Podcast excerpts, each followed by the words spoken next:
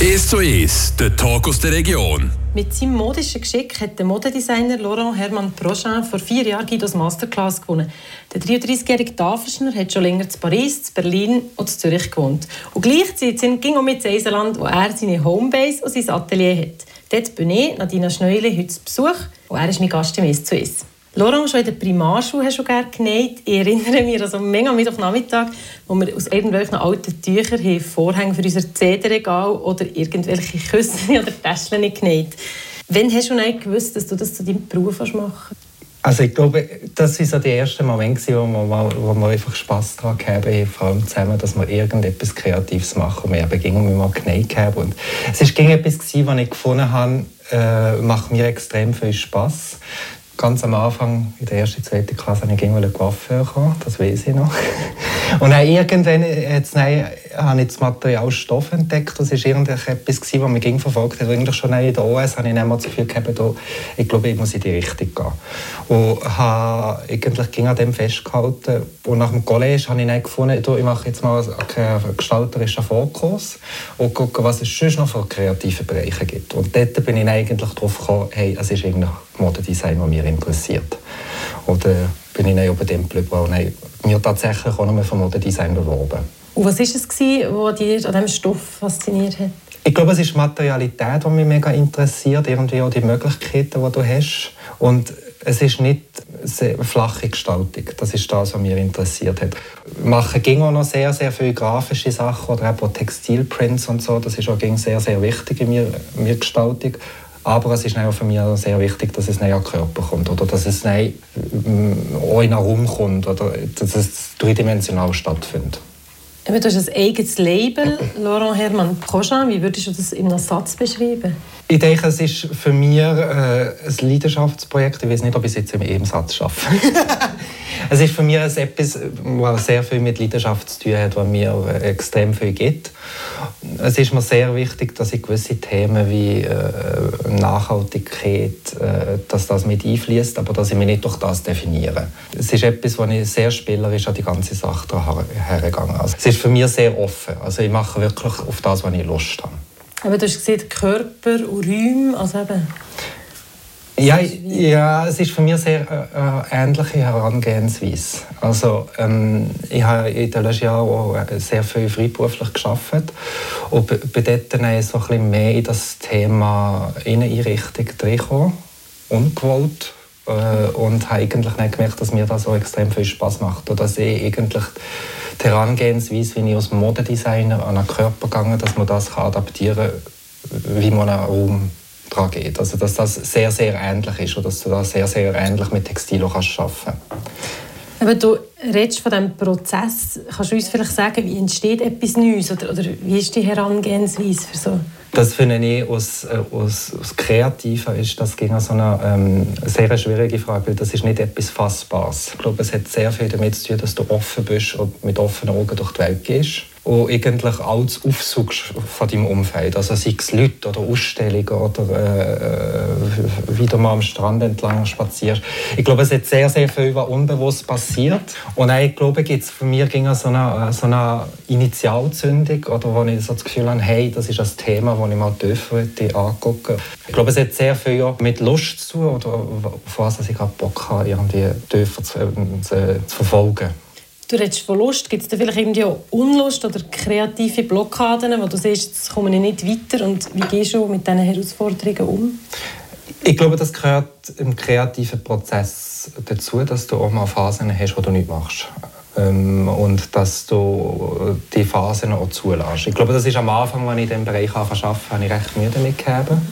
Weil ich bin eine Person, die sehr gerne äh, viel zu tun hat und gerne beschäftigt ist und gerne viel unterwegs ist. Aber ich habe mit den Jahren jetzt einfach auch gemerkt, dass es braucht den Moment, wo du mal nichts machst und den Moment, wo du abschaltest, auch wenn das sehr, sehr schwierig ist. Eben, um jetzt zurückzukommen auf die Inspiration, in Anführungszeichen, du bist eigentlich konstant mit Einflüssen von außen beschäftigt und bist in Anführungszeichen auch konstant am Arbeiten. Das ist auch so, also weißt, es kann inspirierend sein, wenn ich mit meinen Freunden irgendwann an ein Konzert gehe oder wenn ich am Wochenende irgendwo draußen bin. Also es ist nicht, dass du morgen um 9 Uhr anfängst zu arbeiten und am 5 Uhr aufhörst zu arbeiten. Ich glaube, es ist sehr, sehr wichtig für einen Kreativprozess, dass du dir Pause gönnst und äh, sich bewusst kommen, dass wir keine Maschinen sind. Und wenn du mal zeitweise an Maschinen musst sein, vielleicht irgendwie ein Projektabschluss oder irgendetwas, hast du so eine geheime Energiequelle, als magisches Elixier, wenn du stundenlang musst nähen ohne Schlaf zum Beispiel? Ja, also ganz sicher Kaffee. das hilft ging.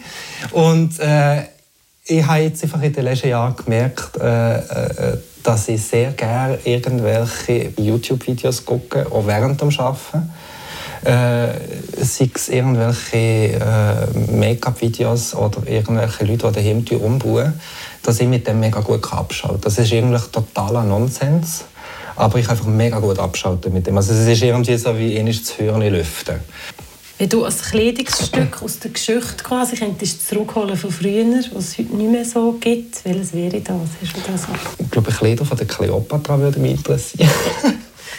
Also eigentlich mehr Tücher als Kleid Ja, ja, vielleicht so etwas. Also es ist schon sehr, ich glaube schon sehr, sehr alte Sachen, die mich interessieren. Also grundsätzlich alte Sachen, die mich interessieren. Aber zum Beispiel, was hat Cleopatra denn zumal angehabt oder wie ist das gemacht gewesen? Also das waren auch handgewobene Stoffe und es sind schon so Sachen, die mich interessieren, um zu gucken, hey, wie, wie könnte man das in die heutige Zeit bringen. Gibt es auch Modesünden, wo du siehst, das müsste man bestrafen, das geht gar nicht? Grundsätzlich habe ich die Haltung, jeder soll machen, was er will. Jeder soll sich wohlfühlen in dem, was er anhat. Also ich glaube, grundsätzlich gibt es für mich kein No-Go. Und ich sage auch von mir, ästhetisch gesehen, in dem Moment würde ich sagen, das und das funktioniert gar nicht. Aber in zwei Wochen kannst du mich fragen, das finde ich super. Ich finde, es ging auch ein bisschen schwierig zu sagen, hey, das ist ein absolutes No-Go oder das geht gar nicht. Und ich finde, solange eine Person sich wohlfühlt in dem, was er anhat, finde ich das völlig okay. Es ist nicht mein Geschmack vielleicht, aber wenn es der Person gefällt und sie sich wohlfühlt, dann soll sie es machen. Laurent Prochain, du hast in den letzten zehn Jahren nicht nur designt, sondern eben auch viel über die Modewelt gelernt in deinem Prozess. Im zweiten Teil von heutigen «Ist zu ist», wie wir dann noch mehr zu dem erfahren, das gerade in ein paar Minuten. «Ist zu ist», der Talk aus der Region. Der Modedesigner Laurent Prochain setzt sich seit über zehn Jahren intensiv mit textiler Gestaltung auseinander. Dabei geht es nicht nur um Mode im klassischen Sinn, sondern er macht beispielsweise Interieursachen, entwirft Kostüme und tut aktuell an der Design Biennale in Zürich ausstellen. Der Laurent Prochain ist mein heutiger Gast im SOS. Ich Nadina Schneuli betzt bei ihm im Atelier, in der ehemaligen Wohnung von seiner Großmutter. Laurent, welche aktuellen Modetrends findest du besonders spannend oder inspirierend? Ich finde, im Moment passiert sehr, sehr viel. Also sehr, sehr viel ist möglich. Was ich grundsätzlich sehr, sehr schwierig finde, ist in der heutigen Zeit von Social Media, TikTok und dem Ganzen, dass du so die Mikrotrends hast. Trends, die irgendwie nur vor ein paar Wochen trendy sind und dann sind sie weg. Grundsätzlich finde ich es eben spannend, dass das eigentlich sehr viel möglich ist. Also du kannst dich in eine sehr Vintage-Richtung bewegen und, oder es geht eine sehr sportliche Richtung. Ich glaube, es Grundsätzlich finde ich es auch gut, dass, dass wir ein bisschen wegkommen von den Skinny Jeans. ähm, ist nicht nur aus äh, eine ästhetische Entscheidung, aber sondern auch eine Tragekomfortentscheidung. Ich weiß nicht, wie wir uns selber dazu gezwungen haben, so enge Hosen anzulegen. Aber äh, ja, ich glaube, es gibt sehr, sehr, ich glaube einfach, dass es im Moment sehr, sehr offen ist und dass, es, dass die Leute auch sehr spielerisch mit dem umgehen und wirklich anlegen, auf was sie gerade Lust haben. Wenn wir eben von diesen Mikrotrends reden und vielleicht im Vergleich zu sonstigen Trends, die es gibt, allgemein so von einer Idee, von einem Design bis so etwas wirklich eine finale Kollektion ist, wie lange dauert der Prozess? Kannst du das irgendwie beziffern? Mhm. Also es ist ja so, wenn man jetzt zum Beispiel von diesen, von diesen grossen Firmen redet, äh, die im Fast-Fashion-Bereich tätig sind, da geht es von der Idee bis was im Laden ist, geht es drei Wochen was recht heftig ist. Also, weil das wird ja nicht irgendwo lokal produziert, sondern auch sehr viel im asiatischen Bereich. Also von dort, dort geht es drei Wochen. Die grossen Marken, da, geht's, da, da lässt du dir noch Zeit, da reden wir so von drei bis vier Monaten Zeit, die du brauchst. Also, wo du die Kollektion entwickelst und dann ist eine Präsentation Dann wird das eigentlich von den Läden oder von den, von den Filialen eingekauft und dann geht es in die Produktion. Also ich glaube, von der Konzeption bis was im Laden ist, äh, kann man so fast acht Monate reden. Also es ist ein längerer Prozess. Und du schaffst eigentlich teilweise auch gleichzeitig an mehreren Projekten. Also wenn du in diesen Saisons schaffst, schaffst du an mehreren Kollektionen gleichzeitig. Also in der Zeit, wo du eine neue Kollektion entwickelst, musst du eigentlich die Produktion von der alten Kollektion auch noch handeln. Also das, das ist, sind Zeitpläne, die sich überschneiden. Das ist jetzt zum Beispiel etwas, wo vielleicht äh, für Außenstehende ist das nicht offensichtlich, eben, dass das so ist. Gibt es irgendwie so andere Aspekte in der Modewelt, wo du siehst, ja, das ist etwas, was du als Designer musst, oder als Designerin musst berücksichtigen musst, aber für andere vielleicht von außen gar nicht so bewusst ist? Also ich glaube, das große Thema ist natürlich die Nachhaltigkeit von dem Ganzen. Also die Modeindustrie gehört zu den, zu den Industrien, die unter anderem am verschmutzendsten ist für, für die Welt. Ähm, ich glaube, es hat sehr viel damit zu tun, was Konsumenten alle von einem Bezug haben zur Kleidung an sich. Also es, es hat sich einfach in den letzten Jahren dazu entwickelt, dass es ein Stück wie ein Wegwerfartikel ist und etwas ist, was jederzeit verfügbar ist und bezahlbar verfügbar ist. Und dementsprechend wird auch natürlich auch viel produziert. Was landet da sehr, sehr viel im Köder. Äh, ich finde persönlich auch, dass wenn ein Kleidungsstück kaputt ist, muss man es nicht gerade fortschnitzen.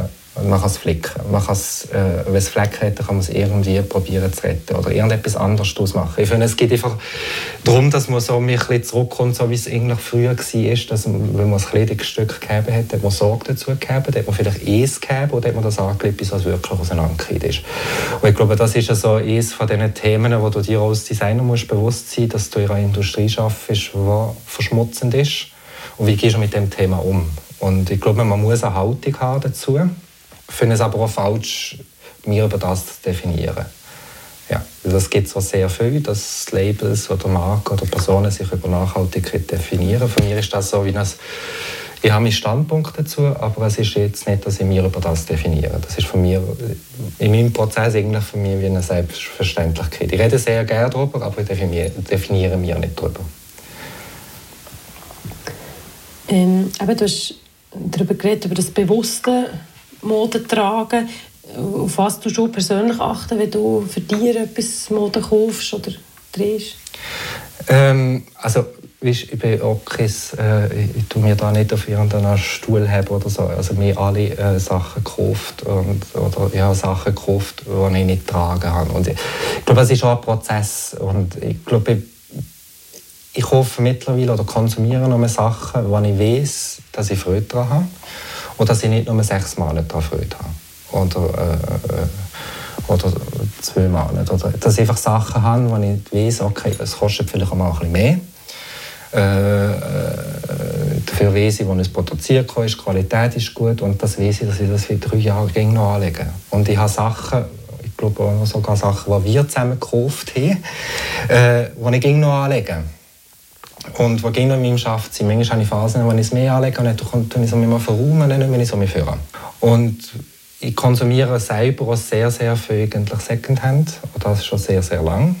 Und äh, in allen Bereichen. Also sei es äh, Möbel, äh, äh, Geschirr, alles Mögliche, aber auch Kleider, die ich Secondhand kaufen. Weil es hat sehr, sehr viele Sachen auf der Welt und wenn, wenn ich etwas finde, was mir gefällt, was Secondhand ist, wieso soll ich kaufen, ist nicht Secondhand. Gibt es irgendein Modehaus oder ein Label, das dir beeindruckt oder du sagst, hey, das will ich gerne, dass das mir gehört? Oh, das ist eine gute Frage.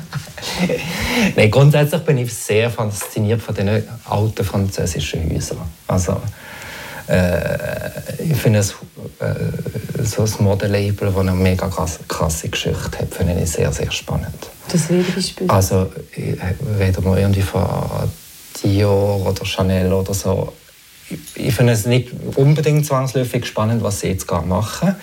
Aber ich glaube, die ganze Geschichte hinter einem Label finde ich sehr spannend. Und du hast ja gegen um einen neuen Kreativchef, der so ein Haus übernimmt. Und je nachdem komplett etwas Neues macht, was sehr, sehr spannend kann sein, aber sich auch mit dem auseinandersetzt, was ist, was ist die Geschichte von dem Label oder für was steht die Marke. Oder was ist in der, bei der Marke schon alles gemacht worden. wie füge ich mir das Ganze ein, als kreative Person, wie kann ich mir das Ganze einfügen. Du hast ja selber dort gearbeitet, Jean-Paul Gaultier in äh, Paris. Vielleicht irgendwie in dieser Zeit hast du auch sicher interessante Geschichten erlebt. Gibt es eine, die irgendwie du erzählen Ja, ich glaube, äh, es ist von mir dann, ähm, ging es, weil das ja ein großes Ziel war, für die Firma zu arbeiten, für ihn zu arbeiten. Und äh, es ist eigentlich Teil von meinem Studium gewesen, dass ich ein Praktikum mache von sechs Monaten. Also es ist ein Semester, wo alle Studierenden ähm, ein Praktikum müssen machen und ich habe dann ganz utopisch habe ich gesehen, ich will zu Jean-Paul Gaultier.